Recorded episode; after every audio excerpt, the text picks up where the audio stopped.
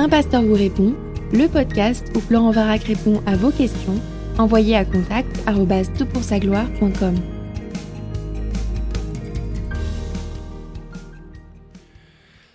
La question est posée. Bonjour, j'écoute régulièrement vos podcasts que j'apprécie beaucoup et qui m'ont permis de pouvoir mieux saisir la vérité de l'Évangile. Une question me chiffonne encore. Quel rapport y a-t-il entre le pardon et la justice? Pouvons-nous pardonner une personne qui a fait quelque chose de grave et encore la dénoncer à la justice? N'y a-t-il pas une forme de vengeance dans le fait de dénoncer cette personne? J'ai de la peine à concilier ces deux notions. Je vous remercie.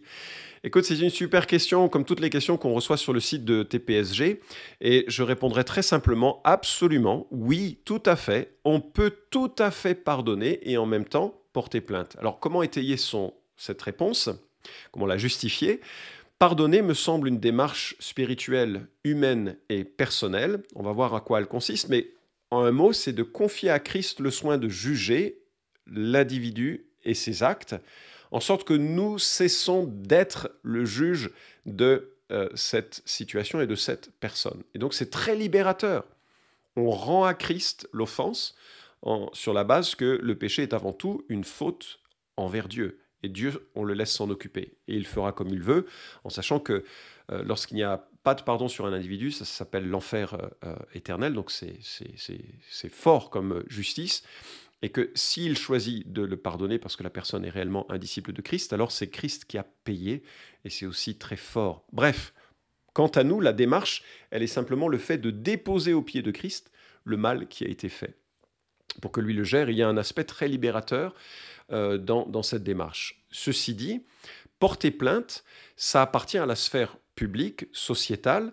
Le mal qui se fait, peut être défini par la loi comme un crime, et en cela, il doit euh, être compensé, payé par une reconnaissance de la société et une punition, un jugement de la société. Il y a également des éléments qui s'associent à ça, comme la protection d'autres personnes, afin que celui qui aurait un cœur orienté sur certaines pratiques euh, terribles euh, ne soit pas à même de le faire et qu'il puisse expérimenter les, conséquences de sa faute. Alors, euh, je, euh, je, vais te donner tout de suite un exemple euh, dramatique pour qu'on situe la situation. Une jeune personne de 20 ans qui a été abusée par un membre de sa famille, c'est une situation très théorique bien sûr, elle prend conscience de la gravité de ce qu'elle a subi et elle est tiraillée. D'un côté, elle a tous les droits de porter plainte pour demander à la justice de punir cette personne. Mais en plus, elle peut avoir le devoir de le faire parce que cette personne est encore en contact avec euh, des euh, enfants, par exemple, et qui euh, pourraient potentiellement être victimes de mêmes abus.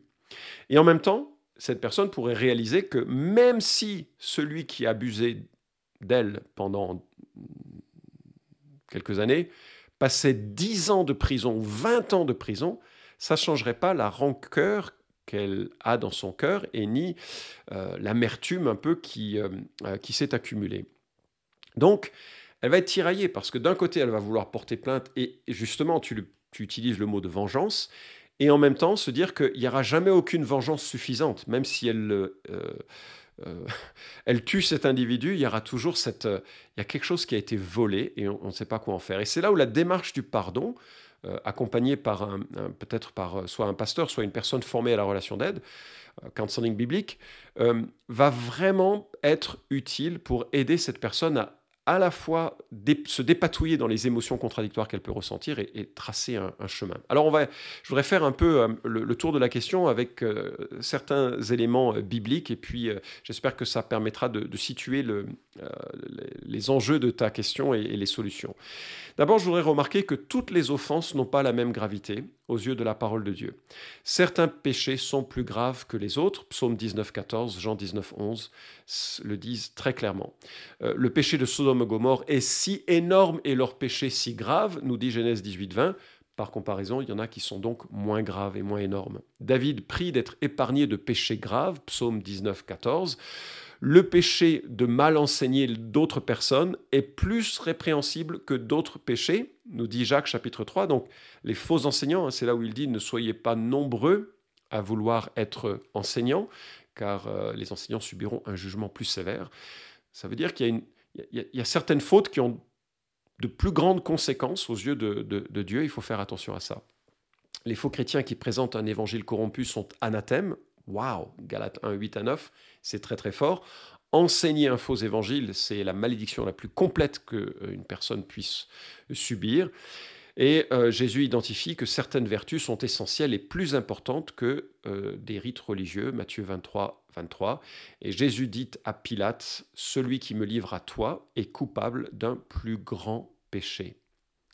Donc, tout péché est grave, mais, euh, et, tout péché est une offense à la sainteté de Dieu, mais les péchés n'ont pas les mêmes conséquences. Alors comment Comment classer tout ça? C'est pas évident parce que Dieu vraiment est le seul capable de classer les choses et de les, voir dans le bon ordre.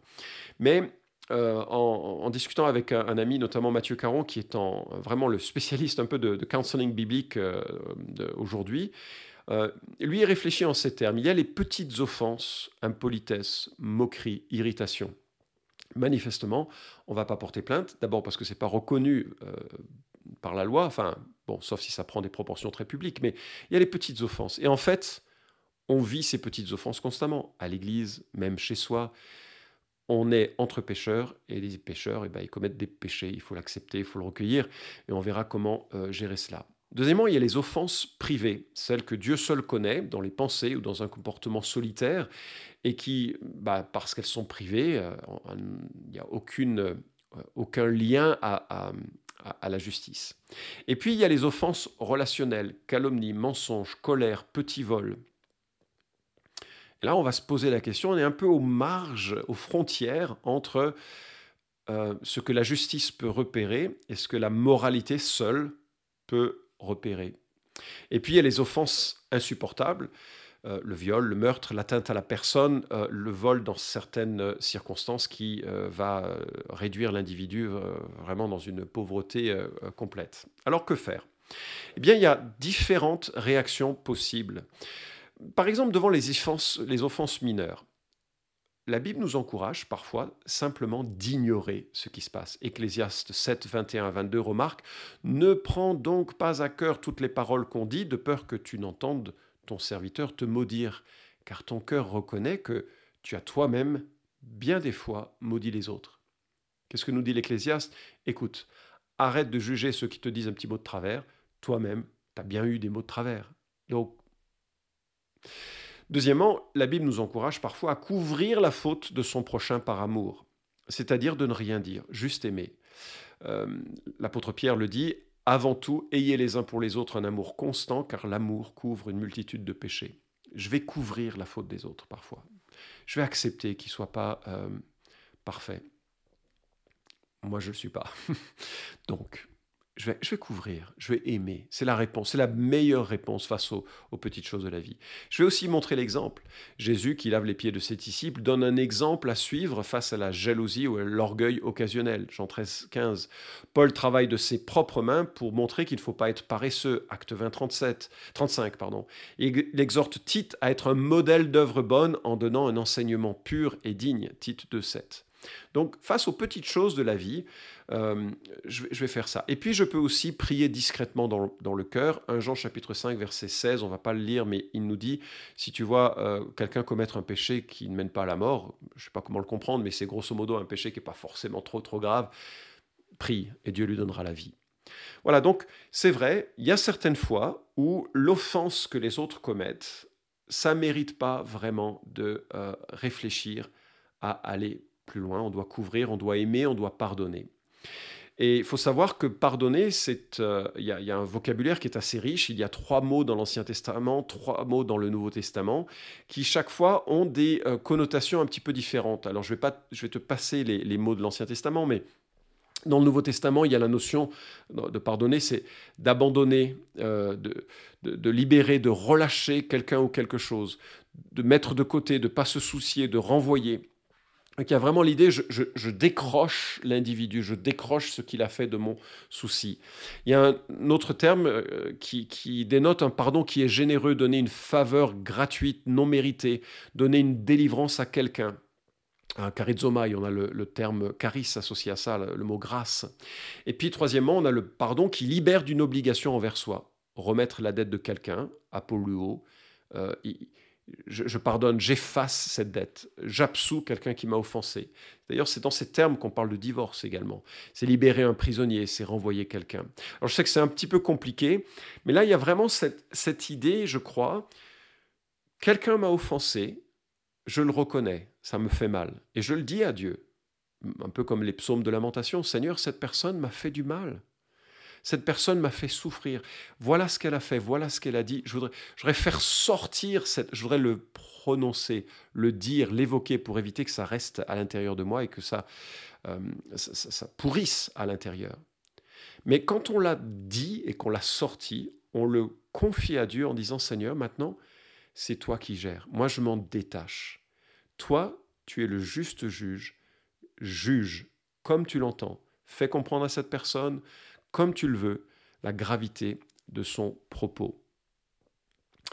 Ça, c'est pour les questions des offenses mineures, des offenses euh, que l'on choisit de pardonner, ou des offenses majeures dans la dimension personnelle de je confie à Dieu ce qui s'est passé.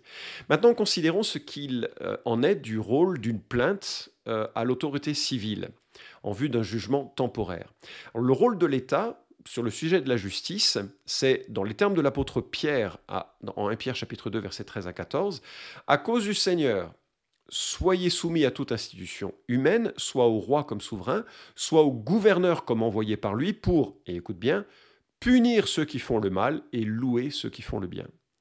En cela, c'est précisément le rôle de l'État d'assurer une fonction euh, de justice qui fait peser sur quelqu'un qui fait le mal les conséquences de ses actes. C'est pas son rôle de pardonner ou de rentrer dans cette euh, discussion. Son rôle, c'est de observer est-ce qu'il y a eu un acte criminel et quelles peuvent être, quelles doivent être les conséquences de cet acte pour, euh, en vue, on espère, d'une restauration, d'une prise de conscience ou d'une protection euh, d'autres personnes. Et là, il faut jamais hésiter à se poser cette question lorsque l'on est victime, même en tant que chrétien, euh, d'actes criminels. Et je pense notamment qu'il y a eu une grande naïveté sur cette question euh, par rapport à la notion du pardon. Le pardon que l'on doit distribuer avec générosité, mais qui ne touche pas la sphère euh, juridique et qui a fait que certaines fois, des églises ont couvert des actes, par exemple, de pédophilie, mais à tort, parce qu'il ne saurait être question de couvrir euh, quoi que ce soit, parce que la gravité de ces actes conduisent à des traumatismes majeurs qu'il va falloir gérer et à la mise en danger de la vie euh, humaine euh, d'autres enfants et d'autres jeunes. Et donc, même si on peut pardonner quelqu'un qui a commis des actes aussi ignobles et terribles dans leurs impacts qu'un abus sexuel sur un, sur un mineur, il ne saurait être question de se poser la question, mais tiens, je vais voir si je porte plainte ou pas. Non, non, il faut d'abord par la loi, c'est exigé, mais aussi moralement, c'est exigeable. Il va falloir maintenant que la justice se saisisse de cette situation, examine les faits euh, avec euh, les compétences qu'un pasteur n'a pas d'ailleurs, ni un groupe d'anciens, pour ensuite mener un procès si c'était nécessaire. Et je remarque que l'apôtre Paul lui-même a recouru à la justice des hommes. Euh, nous sommes par exemple, et à deux reprises, hein, euh, par exemple à, Philippe, euh, il, invite, il exige la, justice des, des gens de la ville, tu pourras lire l'histoire en Actes chapitre 16, versets 35 à 40, pour se protéger lui-même d'abus. Et il y a d'autres situations que l'on retrouve où Paul fait en appel par exemple à César, parce qu'il va être victime autrement d'un jugement injuste. Alors, pourquoi porter plainte si l'on a pardonné dans son cœur? Bien, parfois parce que la loi l'exige. Hein, j'ai mentionné les, abus sur enfants.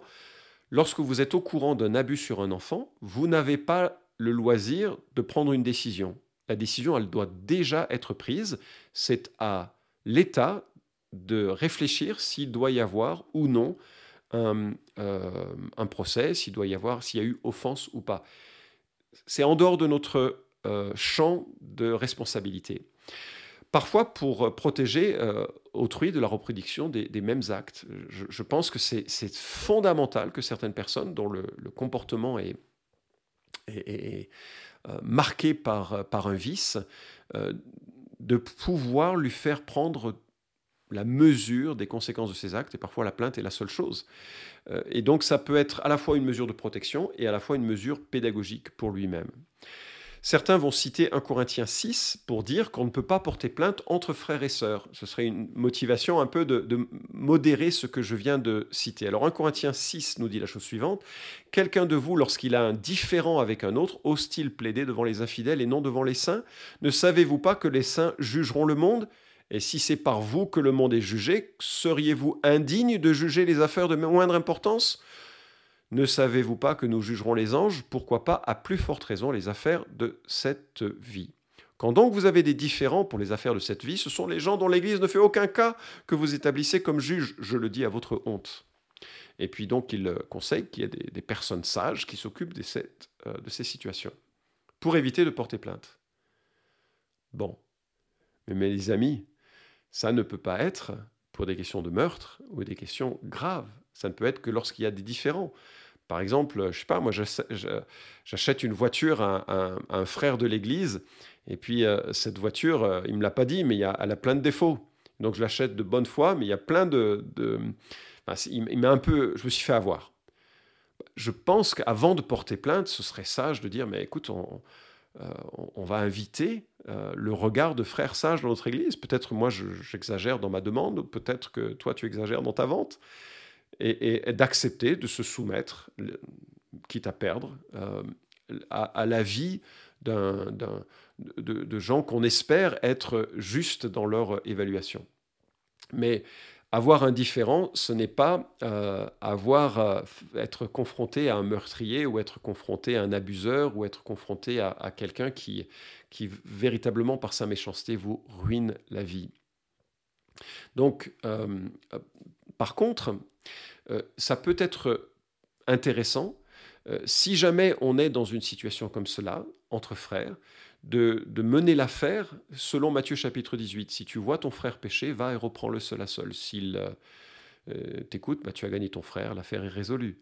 Mais s'il ne t'écoute pas, qu'il prend avec toi deux ou trois témoins, afin que toute l'affaire se règle justement sur ces deux ou trois témoins. Mais s'il n'écoute pas Dis-le à l'Église, n'écoute pas l'Église, qu'il soit pour toi comme un, comme un païen et un péager. Nous sommes là devant une situation où peut-être dans l'Église, il faut parfois avoir le courage de dire, mais ton comportement est le comportement d'un païen. Et puisque tu refuses de te repentir, nous considérons que tu es un païen. Dieu seul sait si tu l'es ou tu l'es pas. Mais en tout cas, nous sommes dans une situation où nous pensons que tu n'es pas membre du corps de Christ jusqu'à ce que tu mettes ta vie en conformité avec euh, ce que l'Écriture euh, enseigne. Donc ça peut être une étape préliminaire à une plainte si on est sur des situations euh, entre la, moralité simple en quelque sorte des choses de la vie et puis peut-être des, situations ou des affaires qui exigeraient peut-être le regard de, de, la loi sans toutefois que ce soit forcément nécessaire. Alors, ouais, on est face là à ces notions un peu de grâce et de jugement. Euh, le, texte de 1 Corinthiens 6 enchaîne avec cette terrible annonce et cette belle promesse qui me permet de clôturer euh, ce, ce podcast. Ne vous y trompez pas. Ni les débauchés, ni les idolâtres, ni les adultères, ni les dépravés, ni les homosexuels, ni les voleurs, ni les cupides, ni les ivrognes, ni les insulteurs, ni les accapareurs n'hériteront le royaume de Dieu. Et c'est là ce que vous étiez, quelques-uns d'entre vous, mais vous avez été lavés, vous avez été sanctifiés, vous avez été justifiés au nom du Seigneur Jésus-Christ et par l'Esprit de notre Dieu. Fin de citation. Je me reconnais tellement dans cette liste. Tellement. Et euh, je me reconnais aussi tellement dans cette bonne nouvelle. J'ai été lavé, j'ai été sanctifié, j'ai été justifié. Ça, c'est la bonne nouvelle de Jésus-Christ. Et au-delà de, penser à cette notion de pardon, etc., il faut bien réaliser que nous sommes membres d'une humanité pécheresse dont les péchés s'expriment de façon différente. Et la première chose que le mal que nous observons autour de nous, parfois en nous, doit euh, nous faire réaliser, c'est que nous avons besoin d'un sauveur, nous avons besoin de rédemption. La bonne nouvelle, c'est que Christ offre cette rédemption. Par sa mort sur la croix, il permet à des gens qui étaient des débauchés, qui étaient des voleurs ou des insulteurs ou des ivrognes, non seulement de recevoir un plein pardon, mais de recevoir l'honneur d'être adopté dans la famille de Dieu, de faire partie de son peuple, de faire partie de sa vie. Ça, c'est vraiment une bonne nouvelle. C'est quelque chose qui est tellement, euh, euh, euh, tellement plaisant et tellement puissant. Et bien sûr, ça doit peser sur notre considération des faiblesses des autres. Alors oui, nous pouvons porter plainte tout en pardonnant. Et oui, parfois, nous pouvons choisir de dire, bon, je, jette, enfin, je passe l'éponge parce que je suis un disciple de Christ qui a été pardonné, je choisis de pardonner. J'ai bien précisé que dans certains cas, ce n'était pas possible parce que la loi l'interdit. Il nous oblige à porter plainte.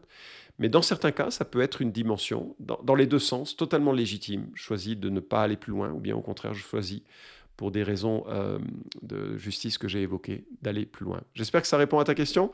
Merci en tout cas pour euh, euh, de l'avoir posée. Vous pouvez suivre cette chronique hebdomadaire Un pasteur vous répond sur SoundCloud, iTunes et Stitcher. Retrouvez les questions déjà traitées sur toutpoursagloire.com. Si vous aimez ce podcast, merci de le partager sur les réseaux sociaux et de laisser une note sur iTunes. À la semaine prochaine!